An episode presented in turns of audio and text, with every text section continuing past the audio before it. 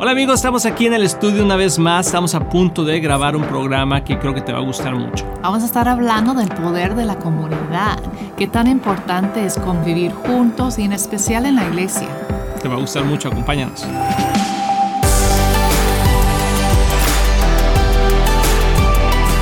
Hola amigos de Éxito de la Familia, nuevamente aquí con ustedes. De veras que nos da mucho gusto poder estar aquí compartiendo y no sé qué estés haciendo, pero espero que la estés pasando muy bien el día de hoy. Sí, es cierto, siempre es un gran gozo para nosotros estar aquí. Queremos mandar saludos a todas las familias que nos están viendo. Y también a todos los matrimonios, amor, que a lo mejor gente que no está casada, a los abuelos que también nos están viendo y por qué no uno que otro niño por ahí. que también esté ahí en el programa. Les mandamos muchos saludos. Y hoy vamos a estar hablando, amor, de algo muy, muy importante que es el poder de la comunidad. Sí es. Porque a veces parece, pareciera como que tú y yo somos uno mismo y no necesitamos a nadie más, y, pero no es cierto. Dios nos hizo para estar en comunidad, para estar con otras personas. Hay un dicho, es un dicho africano, de hecho, que... que bueno, le voy a decir en inglés y luego lo traducimos. It takes a village to raise a child. Ah, ¿Se necesita una qué? It ah, una aldea. Una aldea, una aldea. ¿Necesitas? me, agarraste en curva, así, o sea, me aventó la bola así como que... a ver, en francés. Se necesita una aldea para crear un niño. Exacto. Así se dice. Oye, amor, qué bonita frase esa. Sí, es cierto, porque cada persona en una comunidad tiene algo que dar. Claro que sabemos que no todas las personas en las comunidades son gente de bien, ¿no? Pero hablando de las personas que tienen algo positivo que dar, es importante tener las influencias de otras personas, como tú mencionaste, como los abuelos, los tíos, a gente en la iglesia, a gente en la comunidad, por ejemplo, en las escuelas, maestros, y todos juntos podemos rodear a nuestros hijos y criarlos bien. Qué interesante eso y a veces no pensamos mucho en eso que no es tan importante a lo mejor el tener otras personas alrededor nuestro que hagan influencia sobre la vida de nuestros hijos. Y una de las comunidades más importantes, aparte de la familia, obviamente, y, bueno, nosotros como latinos somos muy de la familia, de poder ir con los tíos, con los abuelos, la Navidad con, los, ah, con toda la familia, y somos como 30, ¿verdad? 40, no sé cuántos. Todo eso es muy bonito, pero hay una comunidad que es constante, que Dios nos la provee de muchas maneras, pero que nos ayuda a establecer nuestras raíces espirituales, nuestras raíces morales, nuestras raíces en Dios, y es la comunidad de la iglesia. Y creo que como familia debemos estar muy ser muy intencionales en poder participar de una comunidad cristiana, una iglesia. Y vamos a hablar que hay diferentes tipos, pero, pero creo que es muy, muy importante, amor. Sí, así es. Y, y por desgracia en la sociedad, sociedad se ha cambiado mucho en los últimos años los valores en general.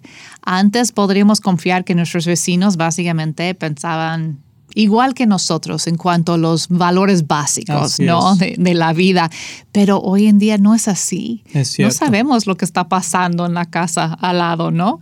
Y, no tenemos tantos recursos positivos como yo estaba hablando en el principio, de dónde agarrar, ¿no? para, para formar un sistema positivo para nuestros hijos. Pero la idea de la iglesia nació en el corazón de Dios. La, la Biblia dice que es la cosa más cerca de su corazón que existe, ¿no? Dice que es su novia, imagínate, donde está su cariño y su afecto. Ah, y Él creó eso para, para bendecir a nuestras vidas.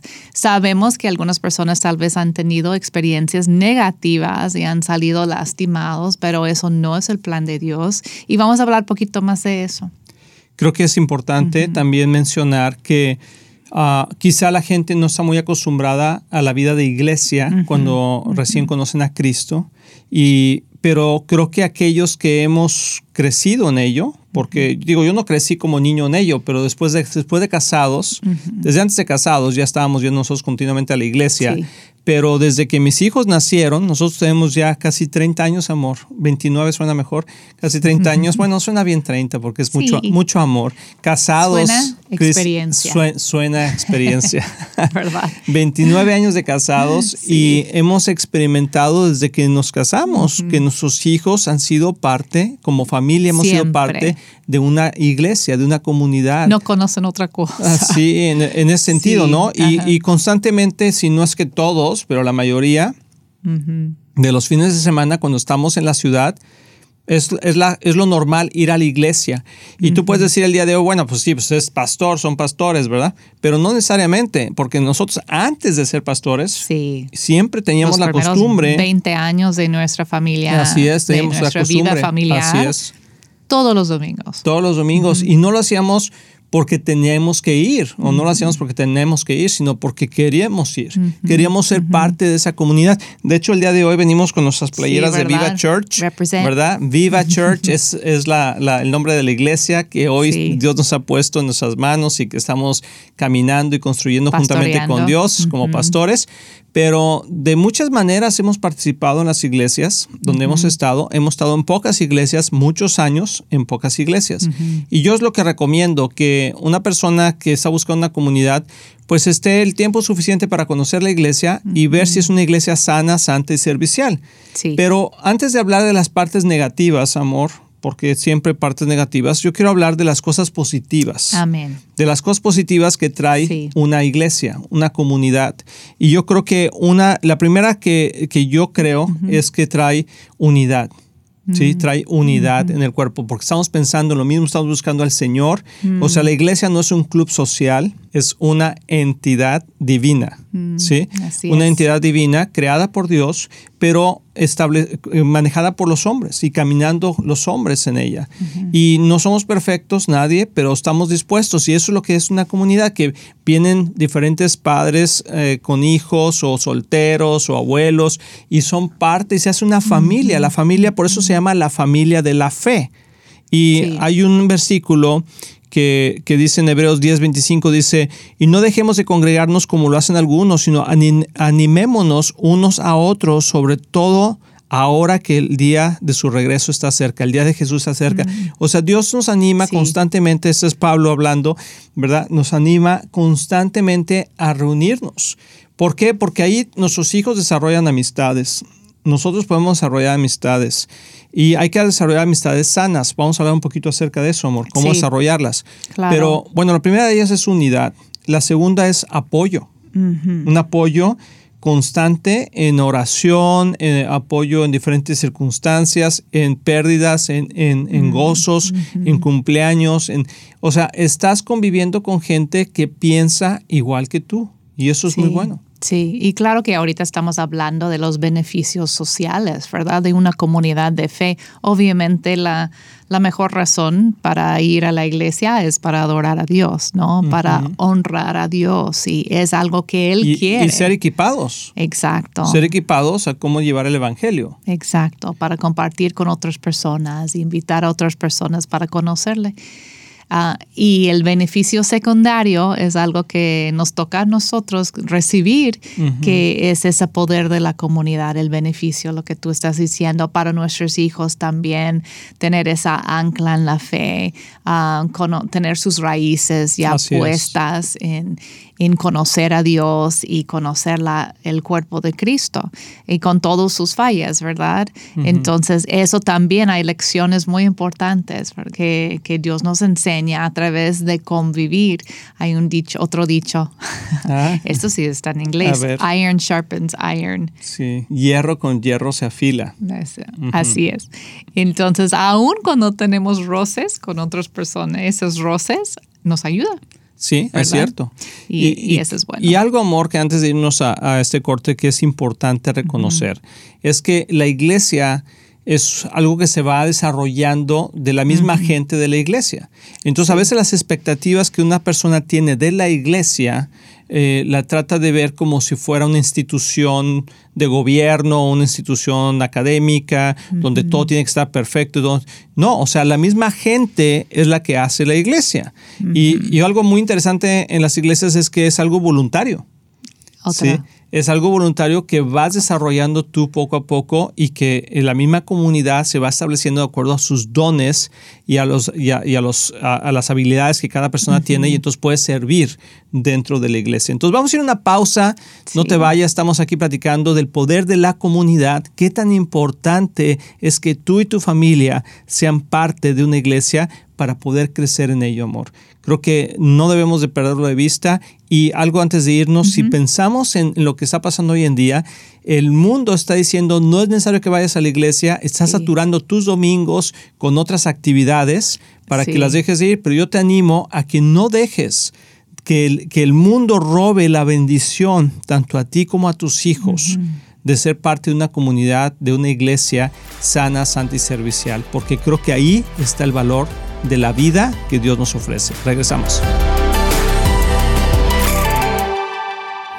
Hola amigos de Éxito en la Familia, soy el pastor Luis Román y quiero decirles que nuestro deseo es que tú y tu matrimonio y tu familia tengan éxito. Y por eso existe este ministerio. Tú eres la razón de hacer lo que hacemos. Y te queremos motivar y animar a aprovechar todos los recursos que tenemos para que sigas creciendo. Especialmente en las áreas más importantes, que es tu matrimonio, tus hijos, tus finanzas. Y para eso tenemos varios recursos. Por ejemplo, nuestro libro de un matrimonio divino que ha bendecido a miles de matrimonios y que es un excelente libro con pasos muy prácticos. Muchas veces personas nos preguntan cuál es la mejor manera de educar a nuestros hijos. Y lo que hemos hecho es es, que hemos puesto nuestra experiencia en un curso práctico que se llama Prepara a tus hijos a tener éxito. También tenemos un curso de finanzas sanas en el hogar que te ayudará a poner tu vida financiera en orden y ver la mano de Dios moverse a tu favor. También puedes bajar nuestro podcast semanal, así como ver el programa de éxito en la familia en cualquier parte del mundo por medio de la televisora Enlace o nuestros medios sociales de YouTube, Facebook o Instagram. Todos esos recursos e información los puedes encontrar en nuestra página de éxitoenlafamilia.com. No hay excusa para no seguir creciendo, te animamos a que lo hagas. Y como siempre puedes apoyar a Éxito en la Familia financieramente con una donación única o mensual, que la puedes hacer en éxitoenlafamilia.com. Si tú y tu familia han sido bendecidos por este programa y ministerio, ayúdanos a alcanzar más familias. Sé parte de lo que Dios está haciendo y haz tu donativo en éxitoenlafamilia.com. Recuerda que Cristian y yo les amamos y les deseamos lo mejor a ti y a tu familia. Bendiciones.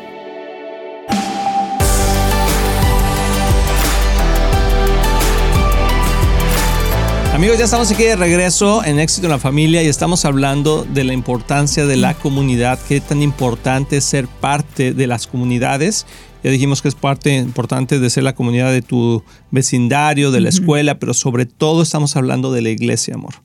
Sí, que es algo primordial para la familia. Dios lo creó así, es una bendición y como que hemos tocado poquito ese tema de que aparte a veces es un reto grande, social, siempre interactuar con otras personas puede traer sus retos, pero también sus bendiciones. Entonces queremos como estar viendo el valor de, de la iglesia local.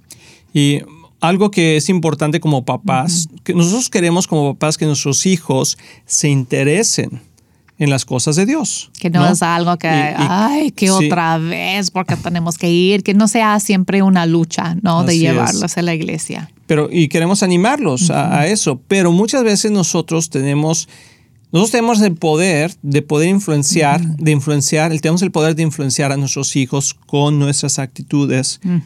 tú eres el héroe de tus hijos cuando están pequeños. No conocen a nadie más. Tú eres el hombre más fuerte, la mamá más linda, ¿verdad? Y cuando, se van, cuando van creciendo van viendo nuestras, nuestras ah, faltas y, nuestras diferencias, etcétera.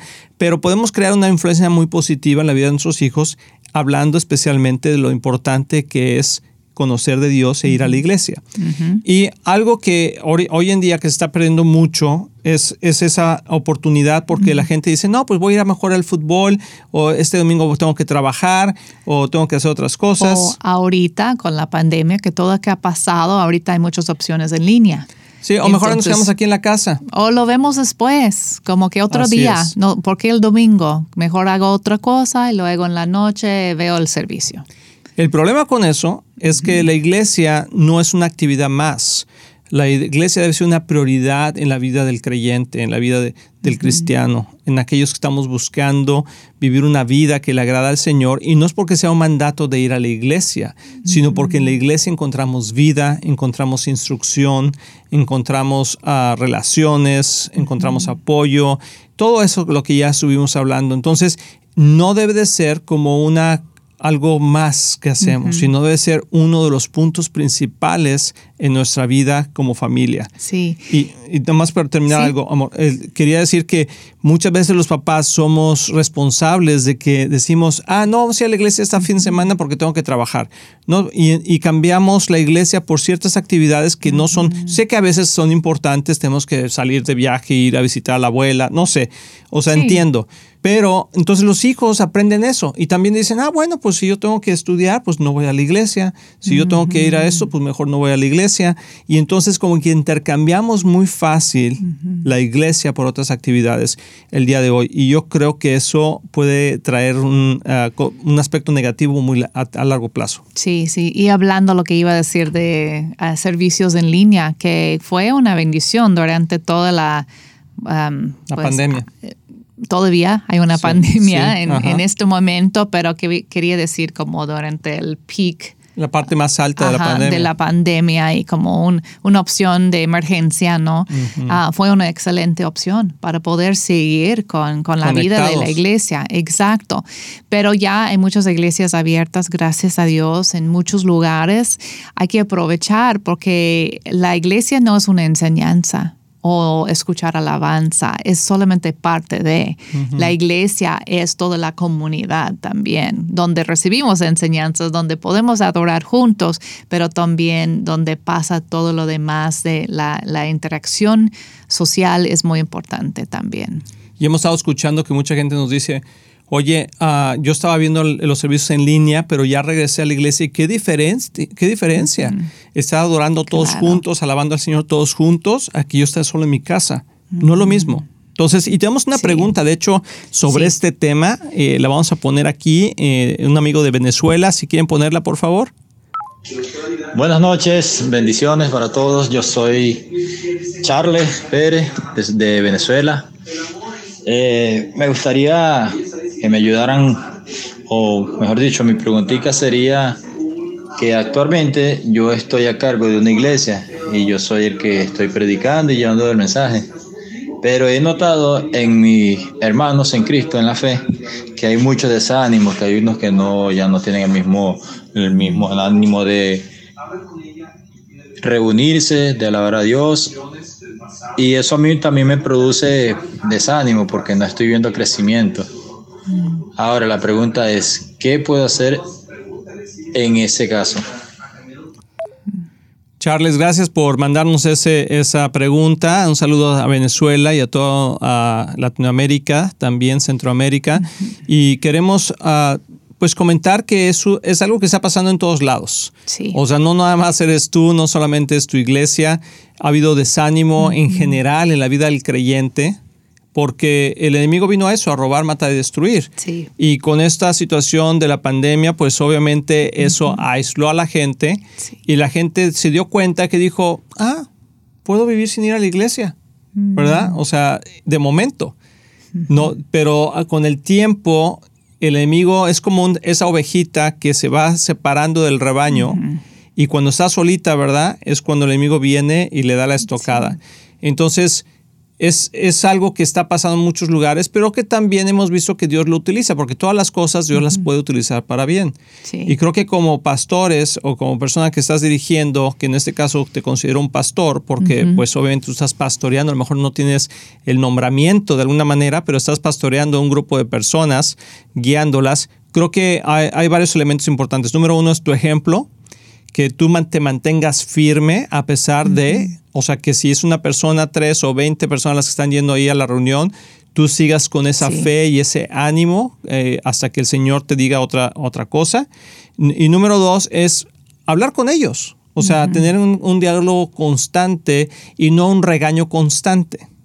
Creo que es importante. Sí. Un diálogo constante y no un regaño constante. Porque muchas veces en nuestra frustración como pastores, cuando predicamos, podemos decir cosas que estamos sacando la frustración de que ah, hay un dicho en México, ¿verdad? Te digo a ti, Juan, para que escuches Pedro, ¿verdad? Entonces estás diciendo cosas y la gente se siente mal. Si ya se siente mal y tú otra vez, no digo que estés haciendo eso, pero es muy común. Pero es mejor animarlos quizá, tomarte un café con ellos, hablarles por teléfono, eh, preguntarle qué está pasando en tu vida y recordarles que si no es Dios, entonces ¿quién?